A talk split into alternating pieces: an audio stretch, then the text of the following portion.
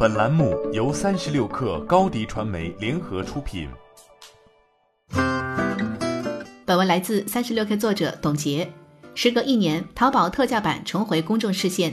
近日，三十六氪从多个独立信源处获悉，淘宝特价版或迎来重大改版。未来，淘宝特价版商品将绝大部分来自于产业带和产业基地，以白牌为主，摆脱对淘宝原有店铺商品的依赖。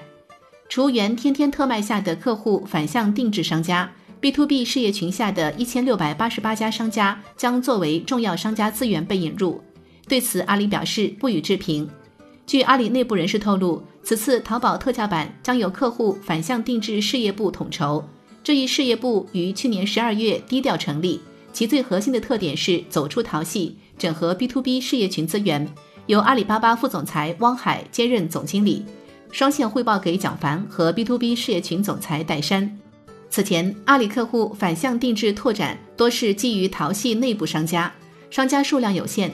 从去年开始，大力拓展全国产业带和产业基地。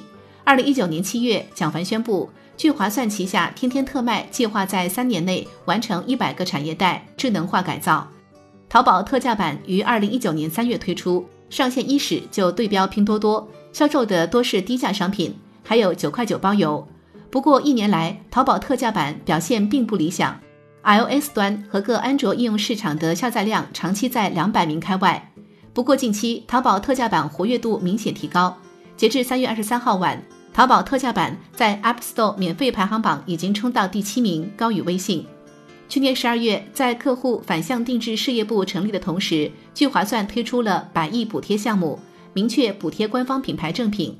并在手机淘宝设置聚划算百亿补贴一级入口，其定位品牌商品的意图已十分明显。此次淘宝特价版升级后，阿里在下沉市场的打法也逐渐清晰。淘宝特价版将专攻客户反向定制白牌商品，而聚划算则主攻大品牌下行。欢迎添加小小客微信 xs 三六 kr，加入三十六氪粉丝群。高迪传媒为广大企业提供新媒体短视频代运营服务，商务合作请关注微信公众号“高迪传媒”。